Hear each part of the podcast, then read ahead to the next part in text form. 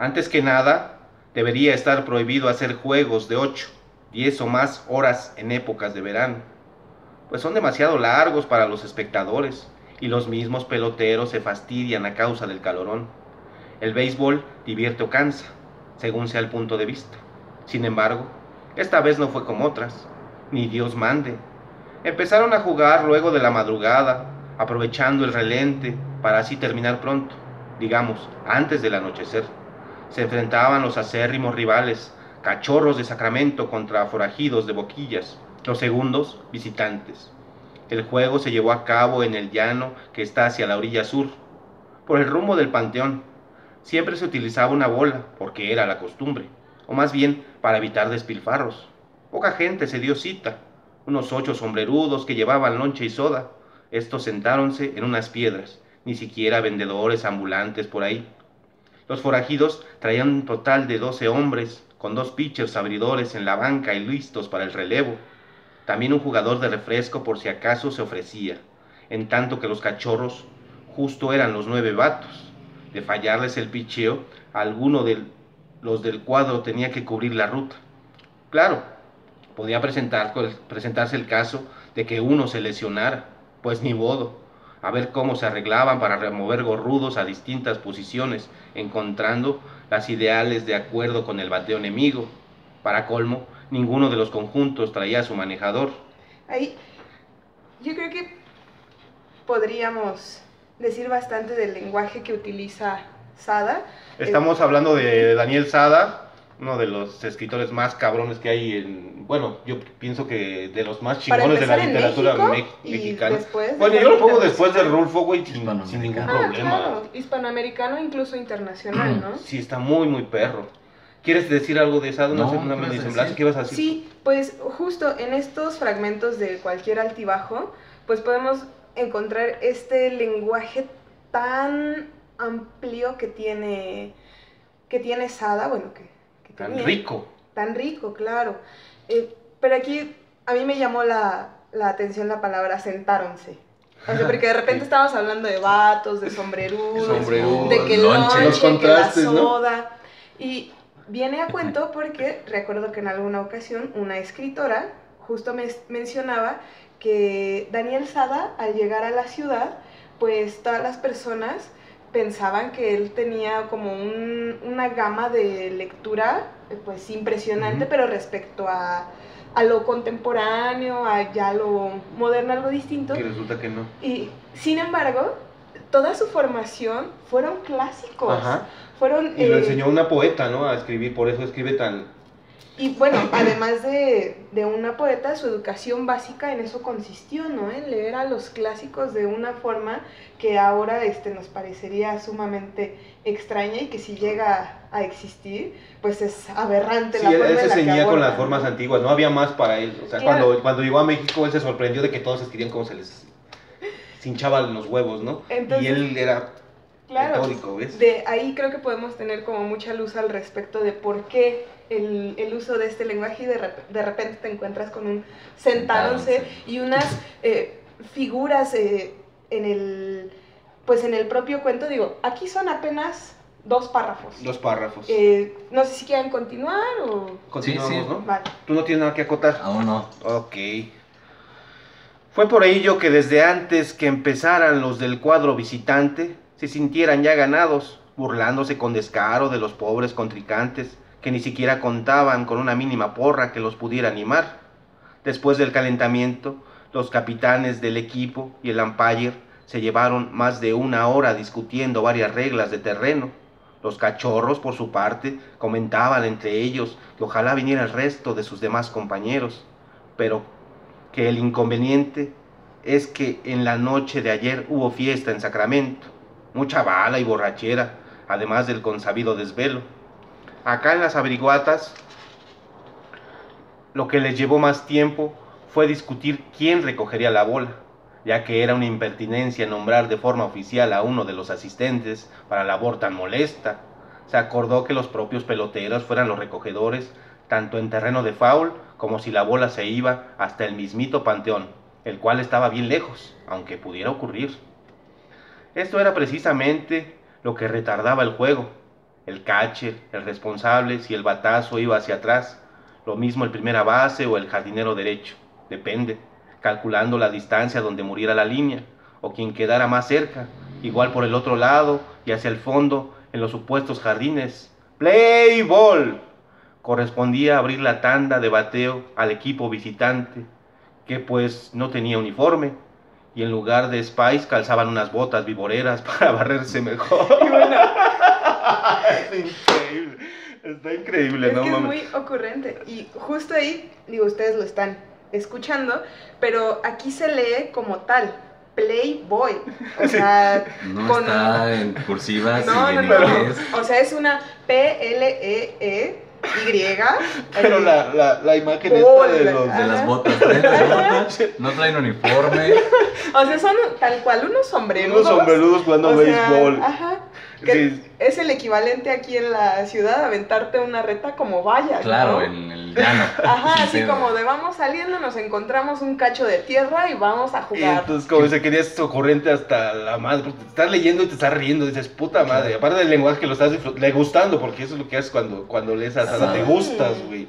Incluso cuando, bueno, nosotros que escribimos yo me doy mis, mis baños de sada antes de aplastarme escribir porque me doy mis baños de sada está chido. Este y, y si hay, habría que denominar algo como ingenio mexicano yo creo que esto no sus pinches mamadas de albures y bueno el albur también es chido no pero ah claro pero es que aquí funciona de una forma muy distinta porque de repente incluso analizar un cuento de sada es una labor titánica porque por ejemplo bien supongamos, ¿no? Que tú tienes que separar entre cuál es la historia y cuál es la trama y de repente te encuentras con todo esto, es ah, para alguien que está como introduciéndose apenas en el mundo de Sada, es complejo porque tú estás, eh, pero es que realmente qué ha pasado, ¿no? Una bola de tipos están jugando béisbol y este y están pensando en quién va a ir por las pelotas. O sea, pero realmente ya ocurrieron un montón de cosas. Entonces, pues, valdría, eh, no sé. Y ya tenemos el cuadro así dibujado, ¿no? Ya, ya está el estadio. Sí, o sea, porque hasta el marcador. El uniforme, marcadores, las personas que están ahí. La pinche fiesta que ya te imaginas cómo está el, ánimo de los claro, pinches Claro, y pues al otro día, pues, todos crudos porque hubo fiesta. Y... Además, no sé si Sacramento sí existe. Yo supongo que sí. Seguramente. Pero es un lugar recurrente de... Ah, pues en casi nunca, ¿verdad? Es su cronotopo el Sacramento. ¿El qué? Su cronotopo es algo que no, no te estoy... A ver, tus mamadas. No, no son mamadas. No, no, no. A ver, ¿qué es un cronotopo? Hay un pensador ruso que se llama Bakhtin que propone que hay lugares donde ocurren ciertas cosas, ¿no? Ajá, de acuerdo. en, las novelas del oriente, del oeste, del viejo oeste, el, el cronotopo es el oeste, ¿no? En las lugares, en las novelas o cuentos de terror el cronotopo casi siempre es una mansión abandonada, un lugar. Ah, de acuerdo. Entonces el cronotopo de Daniel Sada en su mitología personal es Sacramento. No, saca muertos. De acuerdo, retomamos. Dale. Va. Pero portaban cachuchas de un amarillo chillón que con los rayos del sol se hacían más fosforescentes. Treta, para distraer al pitcher. Un bateador, pelos largos de estropajo, verdolagón, y chupado era el primero en el orden. Nada más de ver la estampa, parecía peligrosísimo. El pitcher se la rifó tirando, de todo lo recio que pudo y se salió con la suya. Un ponche espectacular con solo tres lanzamientos que dejaron al pelao con la carabina al hombro. El pitcher, después de esto, hizo varios movimientos de contento, como calmando sus nervios y para darse confianza. Además, los efectos de la cruda productos del despiporre de anoche estaban bajo control. A partir del segundo bateador sobrevino lo fatal. Le siguieron una serie de chaparritos rechonchos y batazos por todas partes, excepto por la pradera central. Líneas de hit y home runs, tejas, líger a granel, flies contra el sol engañosos, carreras y más carreras, solamente con un out, ni modo de relevar al pitcher descontrolado, pues nadie de los que estaba sabía lanzar curva recta por el centro etc. Desde luego, ninguno de los ocho sombrerudos que presenciaban el juego iba a ir hasta la casa del maldito relevista a despertarlo y traerlo, de modo que seguía la garrotiza, y nada más con un out. Entre que recoger bolas, los desvelados cachorros y aconsejar a su pitcher, Pasaron como dos horas. Ya para eso de las dos habían entrado como 18 carreras del equipo de Boquillas, sin que todavía batearan los del equipo de casa, quienes de una u otra forma habían tenido trabajo, excepto el jardinero central que hasta se estaba durmiendo por tanta inmovilidad. Yo creo que ahí el mismo Sada, o sea, está como mostrándonos qué es todo lo que está pasando, ¿no? O sea, es así como, tú creías que esto es nada más un, un relato de unos este, crudos que fueron a jugar. O sea, yo creo que ahí ya resume de, de una gran forma qué es todo lo que está sucediendo en, en el cuento. A ver, ¿puedes volver a, a este cachito, por favor? Entre que recoger las bolas, los desvelados cachorros y aconsejar a su pitcher pasaron como dos horas. Ya para eso de las dos habían entrado como 18 carreras del equipo de Boquillas, sin que todavía batearan los del equipo de casa. Ah, o sea, todas estas cosas que ya te acaba de decir, pero es así como sí es cierto, o sea, y de repente tienes encima, por lo menos a mí me pasa que al, leer estos, estas que son dos líneas, o sea, ya es como irte a vivir al, al, cuento como tal, ¿no? O sea, tiene esta capacidad de síntesis tan padre y tan divertida. Que te lleva. Este, que te lleva, ¿no? Y de repente ya estás, sí, es que este, los fosforescentes ya están aquí y que el sombrerudo esto, pero ese güey de estar crudo en su casa. Ya estás en el juego, güey. Ajá, o sea, y estás apresurado porque ya nada más hay, este, ¿cuánto es una carrera y todo? Entonces, no, y además mata dos horas en esas líneas. o sea... Es que es lo que menciona justo al inicio, ¿no? O sea, no debería haber juegos que duraran 8 o 10 horas y te lo está diciendo en dos líneas. Es increíble. Sí, está increíble. Excepto el jardinero central, que hasta se estaba durmiendo por tanta inmovilidad. De pronto salió un jonrón, rajanubes, que de seguro caería por la pradera a su cargo. Los otros dos jardineros le gritaron que corriera tras la bola que había caído atrás de él, pero lejos. Y no tuvo más remedio. Este, no oyó el golpe contra el llano. Entonces se dirigió hacia el panteón, no sin antes revisar por entre las nopaleras que fue encontrando a su paso, la pelota ni sus luces, y sin mirar hacia atrás tomó las cosas con calma, examinó en redor con un miedo muy extraño que le entró, a ver si veía algo en blanco, y que mira hacia las nubes, pero no. Decidió decidido a no voltar hacia atrás, siguió busque y busque aquello que tal vez en eso que observa hacia su derecha y ve que viene a lo lejos un pastor con su rebaño. Sí, figura reconocible, porque le era familiar tan solo con distinguir el sombrero desgarrado. Su compadre, quien cuando estuvo más cerca y dándole un leve saludo con la mano muy en alto, preguntó, ¿qué haces tú? Es que pegaron jonrón y anda buscando la bola. Yo lo único que te digo es que en casa tengo un frasco de sotol y te invito a saborearlo.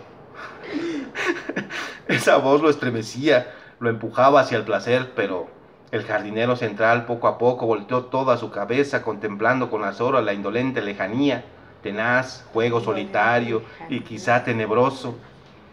Sus compañeros de equipo ni siquiera le gritaban porque tenían la esperanza de que encontrara la bola y volviera alguna vez. El silencio fue tirante, largo y turbio, imposible de romperse. Los minutos palpitaban en el aire, tal si un pulso novedoso anduviera entre las cosas, allá un simulacro estático y espectral bajo el lente de la luz, temeraria intrascendencia que se consume despacio, al ver a los peloteros como estatuas encantadas, le parecía ver un caldo con unos cuantos fideos cociéndose a fuego lento. ¿Regresar con la pelota? ¿Para qué? Ah, resoplido y recompensa. El jardinero central de plano decidió irse tras su compadre, el pastor dejando el juego así. ¡Qué forma de cerrar! sí, no, no mames. La indolente lejanía. Pero fíjate, está, está, está, de lo divertido, pero dentro de la diversión te, te mete esta desolación que, que se vive en, los pueblos. Sí. El remate está muy cabrón, o sea, como eh, lo resume muy bien, ¿no? O sea, esta decisión entre continuar algo que pues sea, no tiene mucho sentido o irse a echar un trago con su compadre. Para curarse la, la juerga. Mientras ve la indolente lejanía, está, muy cabrón. Sí, cuando se pone a buscar ahí la, la la, pelota. No sé si les ha pasado que hay momentos en los que entran en lo cotidiano, no en una lectura. Entran en un lugar y como que el tiempo que está fuera del lugar se detiene. Claro. Como cuando estás colgando la ropa en tu casa y de repente eh, volteas y hay ropa de un lado, sobre todo si es un, uno de esos departamentos así chiquitos que llegaron a construir al principio de los 2000 eh, y nada más es una, la azotegula es un pedacito así. Como el cuarto de servicio chiquitito. Entonces cuelgas los ganchos y está la ropa y volteas de un lado y hay ropa y del otro. Hay un momento en el que te pierdes en la ropa y sientes que estás en otro espacio. Así yo lo siento en medio de los nopales buscando la pelota y de repente como un oasis llega su compadre, ¿no? No es así madre. Es que es, ¿qué importa en esta vida? Ah, pues la pelota y llega el compadre con el trago. ¿Qué importa en esta vida? No? Pues, pues, ya lo dijo, ya lo hizo. La musicalidad aparte, ¿no? Que, que, todo se lee con, con, este gozo, ¿no? Tú gozas cuando escuchas, cuando lees a... Justo, ahorita pensando en lo que decía Gamo, este congelar el tiempo es una herramienta buenísima porque, o sea, lo, lo mencionas en lo cotidiano y aquí, en este último párrafo que nos leyó Efren, o sea, sí es como, de repente todo estaba ocurriendo entre un todos, ¿no? Y, de un momento a otro solo es él, la pelota y una decisión y toda esta indolente lejanía. Y no hay más, ¿no? O sea, ahí se paró el tiempo de todos afuera y ellos dejaron de estar y nos dedicamos a ver qué es lo que... Él decide cómo él termina el juego. Porque, porque por principio de cuentas entramos en una disyuntiva aquí con este asunto del cómo sobre el, el qué, ¿no? Pero que después lo, lo, resuelve bien cabronamente Sada con su final, ¿no? Entonces estoy leyendo por, por cómo está escrito, porque lo estoy disfrutando. Este cuento no me va a dejar ni madre si resulta que... que es muy gozoso. Ajá, pero está padre porque esa es otra de las disyuntivas a las que nos enfrentamos nosotros como escritores, del cómo sobre el qué. Claro a mí me gusta mucho escribir cualquier pendejada si, si lo estás disfrutando y, y, se deja leer, es poca madre, ¿no? Aunque no estés diciendo, pues estos son meras anécdotas, se podría decir, ¿no? No está descubriendo el hilo negro, ni mucho menos. Bueno, también está muy sobrevalorado eso de querer descubrir. Ah, sí, es, precisamente esa pretensión es la que nos pone en la madre muchas veces. lo valioso es eso, cómo lo cuenta y la construcción que hace de la un construcción, Es cierto. O sea, porque de repente nos encontramos con, a ver, ¿qué es un cuento, no? o sea, un, cuento es el que tiene un inicio, un planteamiento, un desarrollo, este, un nudo, desenlace y conclusión, ¿no?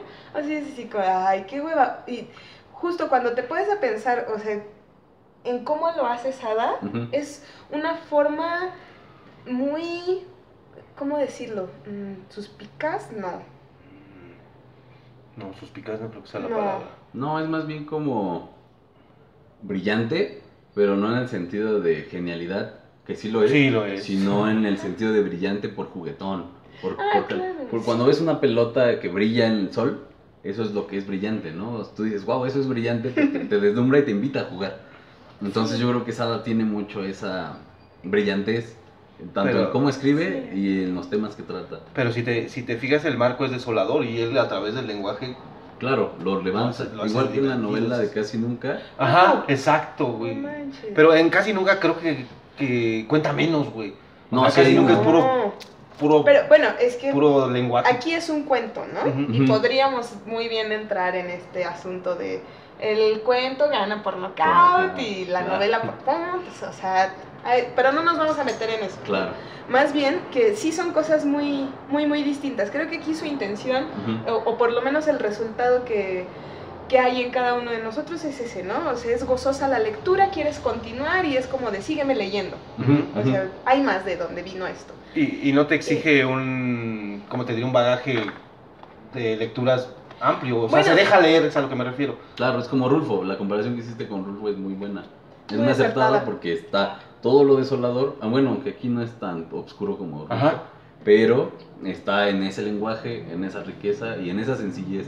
Te, parece que terminan las cosas en un momento en el que tienen que terminar. de hecho, Rulfo tiene mucho que ver con él, fue su maestro directo. Parece más decisión de ese jugador que va a buscar la pelota, terminar el cuento, que del propio Sada.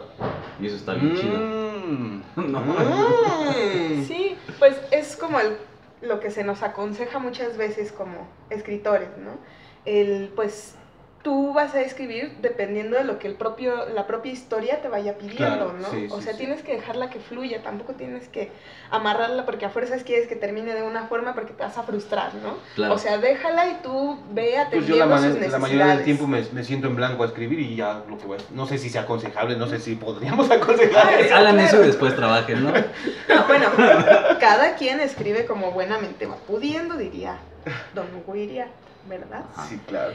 Pero bueno, volvemos a este asunto de eh, entre que este es un cuentario y casi nunca es una novela. Es una novela. Y bueno, en casi nunca este cronotopo de Sacramento, o sea, ahí el papel que juega el, espacio está muy cabrón, o sea, la atmósfera y la forma en la que él describe para hacernos ir a vivir a, a Sacramento y con, con estos personajes es un tanto desoladora, porque lo que te está diciendo es, en un pueblo bicicletero como este, bueno, creo que ni siquiera es bicicletero, ¿verdad? No, ni... Ya eso llega. trae burro, ¿no? trae el, compadre, güey. Sí, o sea, y de repente tenemos ahí como toda una historia de, de entre amor, eh, conveniencia. Sí, es muy curiosa la este, historia. Asunto de los dineros y el querer salirte de ese maldito pueblo porque lo único que te trae es decepción, o sea, y frustración. A, mí me parece muy valiosa la forma en la que él describe ahí. Eh, más allá de los del argumento, de la trama y eso todo lo excusa el argumento. Exacto. O sea, a, mí eso es lo que me atrapó de, de casi nunca. Y bueno, la, la personaja es este, una cosa muy vaciada, ¿no? Pues necesita su propio programa, casi nunca, ¿no? es una chingonería. ah, pues de hecho es este premio Herralde, de, de, novelas, una chingonería de novela también se la puede Sí, no, no mames. Vamos a eh, poder tener un programa posterior con. Ah, de hecho es lo que quería adelantar, es para comprometer también a Adriana, Adriana Jiménez, Jiménez, que, que, nos prometió por ahí que, que, nos iba a venir a platicar acerca de nada de. de sí, si pudiera ¿quién más, sería ¿quién mejor una cosa increíble, ¿no? Fue su esposa. Es la viuda de Daniel la Viuda de Daniel Sada ahora. Este, Por cierto, una gran escritora también. No, hay una chingonería de maestra. Que también habría que hacerle un programa, solamente ella, con adivinación. Pero bueno, este va como el hilo, ¿no? Como para, no, para no perderlo. Y pues justo pensando en, en la gran obra que, que deja este Daniel Sada, porque digo, estos son cachitos a final de cuenta, pero la obra que tiene él es inmensa, vale bastante y pues es indispensable, ¿no? en el librero de cualquier mexicana, persona. Claro. Y, llama la atención que no mucha gente lo conoce, no, no es muy conocido. Poco valorado. Pues es que más que poco conocido, yo creo que hay pocas personas que podrían atreverse a hablar de él, porque para hablar de él se requiere un bagaje cultural, o sea, pero... Pero también todo lo contrario, también puedes hablar de él desde... Bueno, la crítica sí entiendo el punto de Kenia. Para leerlo no necesitas un bagaje. Pero para hablar sobre él, yo creo que sí necesitas. Sí, o sea, yo creo que por eso no se atreven, ¿no? Porque es el, él es un maestro del lenguaje. Incluso en los propios prólogos pueden encontrarse con todo lo que se dice de él y lo valioso que es para los estudios literarios. Claro, claro. O sea, en cuanto lo que ya hablamos, ¿no? O sea, la forma de construir, los personajes, o sea, y todo este mundo. Además de que su historia personal es muy interesante y, en mi opinión, afecta directamente a cada una de las, de las propuestas literarias que él nos, que él nos da. Bueno, pues esta es el principio de la tercera temporada de Literaturba. Como siempre está... Gama, gama. Kenia. Yo soy Efren, este fue Daniel Sada, su reunión de cuentas, de cuentos editada por, por el Fondo de Cultura Económica. Está bastante económico el libro, de hecho, ¿verdad? No está más allá de 200 pesos. Va a haber un remate de libros en el fondo. Pero si ven un, un, Daniel Cualquier Sada cosa de sea, Hay muchas cosas por ahí, este, pues, en, en, los saldos, ¿verdad? Sí. Y este, y cualquier cosa que agarren de Sada, puta madre. Es garantía. Es garantía. Es garantía. Bueno, pues muchísimas gracias.